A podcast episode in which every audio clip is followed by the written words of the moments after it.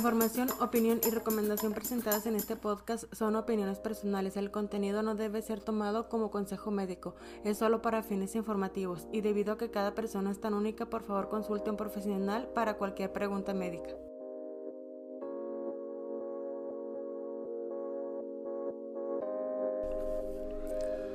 Hola, ¿qué tal chicos? Bienvenidos a este nuevo capítulo de Trastorno Límite de la Personalidad. Ya se nos acabó junio, lleva la mitad del año, entonces es momento de ponernos a analizar qué hemos avanzado y qué hemos podido lograr, pero también qué es lo que no hemos podido hacer para poner un poco más de esfuerzo en ello. Yo empecé a tomar medicamento en, en febrero, medicamento que me va a ayudar a controlar mi depresión y nivelar mi serotonina en el cerebro. Entonces, crisis desde que empecé a tomar el medicamento no he tenido. Me he sentido mal en ocasiones, pero he estado aprendiendo a darme cuenta cuando eso pasa. Entonces, no se trata de evitar crisis ni evitar tener sensaciones o emociones de las malas como enojo, tristeza, ah, sensación de abandono y todo eso, De lo que se trata es de, en vez de evitarlas, aprender a saber cómo se siente para poder encontrar un balance. Entonces este año ha, ha transcurrido muy rápido ya prácticamente vamos a empezar julio.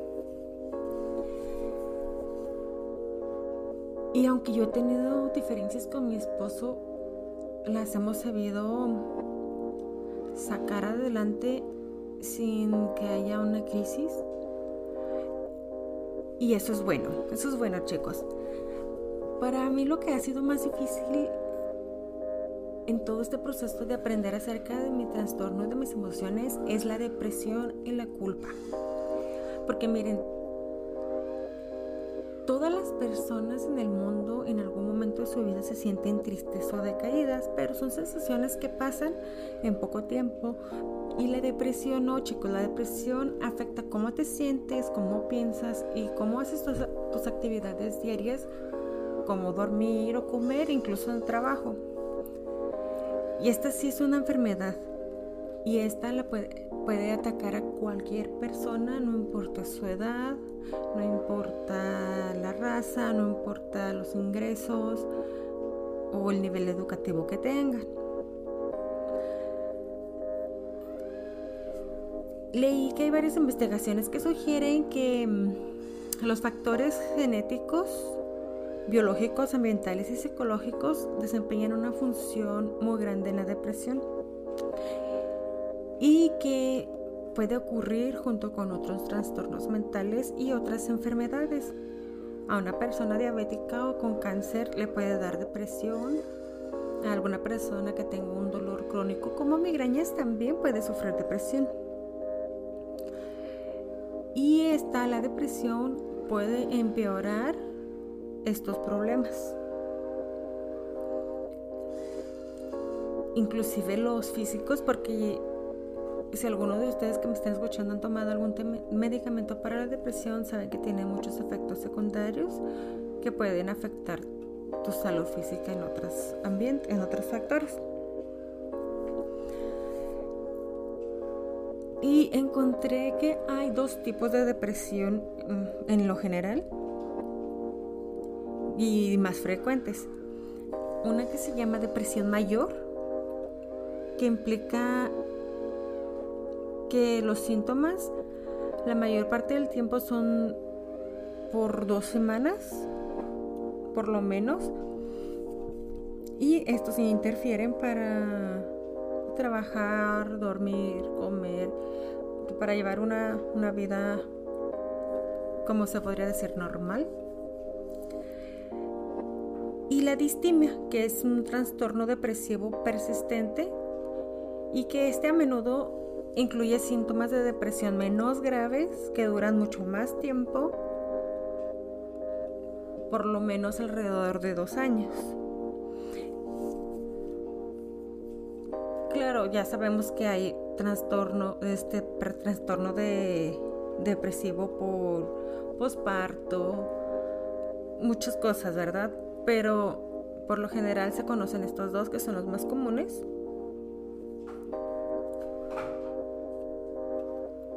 La depresión perinatal es la que ocurre cuando la mujer sufre depresión mayor durante el embarazo o después del parto, es la que les comentaba ahorita. Que esta es otra forma de depresión, igual que el trastorno efectivo estacional, que este, como su nombre lo dice, son como episodios depresivos dependiendo de las estaciones del año. Eh, hay depresión con síntomas de psicosis, que esta es una forma grave de depresión en las que una persona muestra síntomas de psicosis como creencias falsas, fijas o perturbadoras, como delirios. También leí que las personas con diagnóstico de trastorno bipolar sufren de depresión grave, como sería la depresión mayor. Entonces, independientemente de todos los diferentes síntomas, perdón, todos los diferentes niveles o nombres de la depresión, siempre está depresión y es algo grave. Si quieres saber si tienes depresión, analiza lo siguiente. Porque si tienes sentimientos frecuentes de tristeza o ansiedad, que te sientes vacía o vacío, sientes desesperanza o eres pesimista, te sientes irritable o frustrada, te sientes culpable o inútil, sientes una impotencia tan grande en ti que no sabes qué hacer, que no sabes cómo resolver cualquier situación que se te presente, pero igual no quieres resolverla porque te da tristeza. Sientes pérdida de interés o ya no sientes el mismo placer por hacer actividades que te gustaban hacer o un pasatiempo. Te sientes cansado o sientes que eres más lento, te batallas mucho para concentrarte o tomar decisiones, batallas para dormir o duermes demasiado. Subes muy fácil de peso o bajas porque tus cambios de apetito son, son muy extremos. Tienes dolores de cabeza, calambres, problemas digestivos o intentos de suicidio, pensamientos sobre muerte o que ya no quieres seguir viendo o te autolesionas. Tienes que poner atención a todos estos síntomas que te acabo de decir porque muchas veces llegan y se van, llegan y se van hasta que el momento que les das la puerta abierta y llegan y se quedan y es difícil salir de ahí chicos es difícil salir de todos estos pensamientos, es difícil salir de la depresión. Yo he escuchado y me han dicho gente, es que no estés triste, es que tienes hijos, es que tienes esposo, tienes casa, tienes esto, tienes el otro, no tienes por qué estar triste. Yo, o sea, ya sé que no tengo que estar triste porque yo sé lo que tengo, yo sé lo que vale mi familia, pero es algo que yo siento e, es algo que por, no por decir ya no lo quiero sentir va a desaparecer. Y si tú te sientes así, si tú sientes varias, varias cosas de las que te acabo de, de decir, busca ayuda. Busca ayuda porque es mejor es mejor para que estés en paz, para que estés tranquila, para que tengas una vida más sana. Pero busca ayuda con, con un profesional. Si tienes al menos cinco síntomas de los que mencioné, debes tomar terapia para que te den medicamentos si, si es que es necesario en tu caso. Puedes hablar con cualquier médico y ya ellos te pueden referir a un, a un terapeuta, a un psicólogo.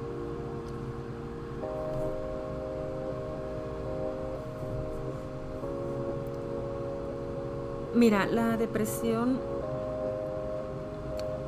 le da a cualquier persona, pero le afecta diferente a cada persona. Los niños pueden mostrarse ansiosos, enojados o enfermos. Podrían ni siquiera querer ir a la escuela o al parque Los adolescentes pueden tener problemas en la escuela, bajas calificaciones o baja autoestima, estar siempre callados. Pueden desesperarse fácilmente. Tienen una, una mayor probabilidad de sufrir somnolencia cuando están depresivos y mucho apetito. Inclusive también las niñas en, ya en esta edad, en la adolescencia, pueden presentar mayor frecuencia de la presión que los niños. Probablemente por factores biológicos y hormonales. Y es normal. Ahora que los adultos jóvenes con depresión, este, cuando están depresivos, es más probabilidad de que sean irritables, de estarse quejando por haber subido de, de peso, dormir mucho, tener una perspectiva perdón, mala sobre el futuro.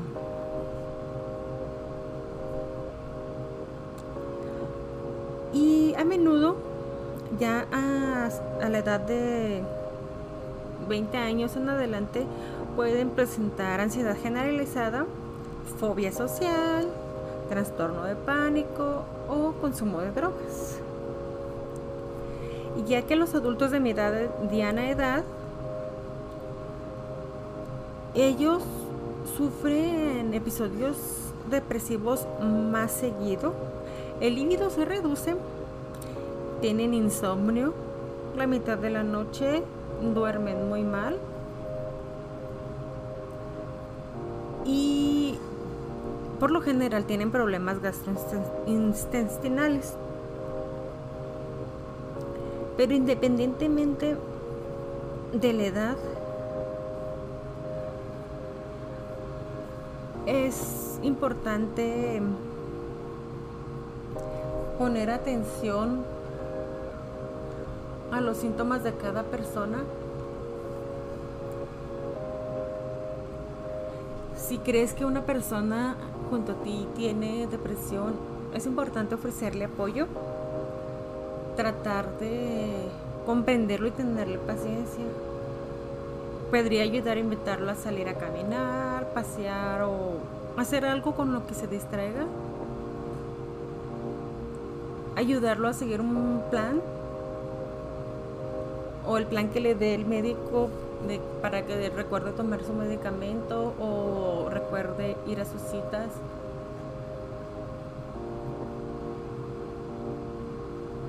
Y yo creo que es, es bueno decir, recordarle que mm, la depresión va a desaparecer con el tiempo y con el tratamiento y con su esfuerzo.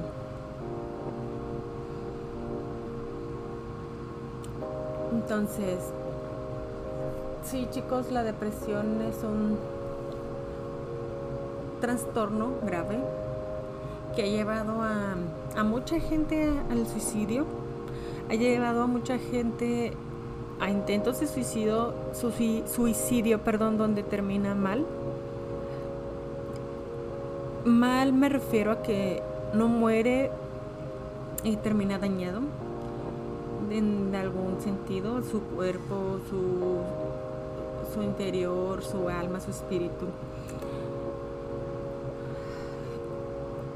Y aquí solo cabe mencionar que si tú o alguien de tu familia, de tus amigos, podría tener depresión, es importante buscar ayuda.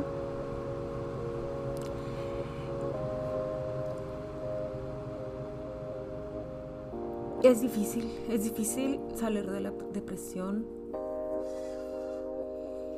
Sientes que estás en un hoyo oscuro del que no puedes salir porque no encuentras los bordes para poder escalar. Solo hay que enfocarse en las cosas buenas que tienes y dar pasos pequeños. Dar pasos pequeños para que esos pasos sean más estables y más seguros. Apóyate de tu familia, apóyate de tus seres queridos. Y mire, no sé si se deba al trastorno, pero en las ocasiones que yo me he sentido depresiva es horrible.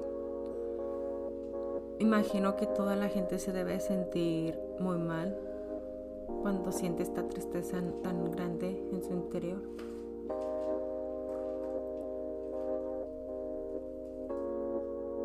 Pero hay que seguir para adelante, chicos. Y recordar que siempre al final del día, aunque el sol se mete, otro, otro día volverá a salir brillando tan fuerte como el día anterior. Y es lo que debemos de hacer, brillar, brillar cada día más que el día anterior. Les agradezco mucho por escucharme. Espero que tengan un excelente día, una excelente semana. Cuídense. Sigan en mis redes sociales, en mi página de Facebook que es el trastorno límite de la personalidad.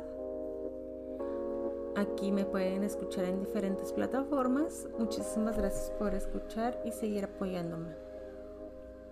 Bye.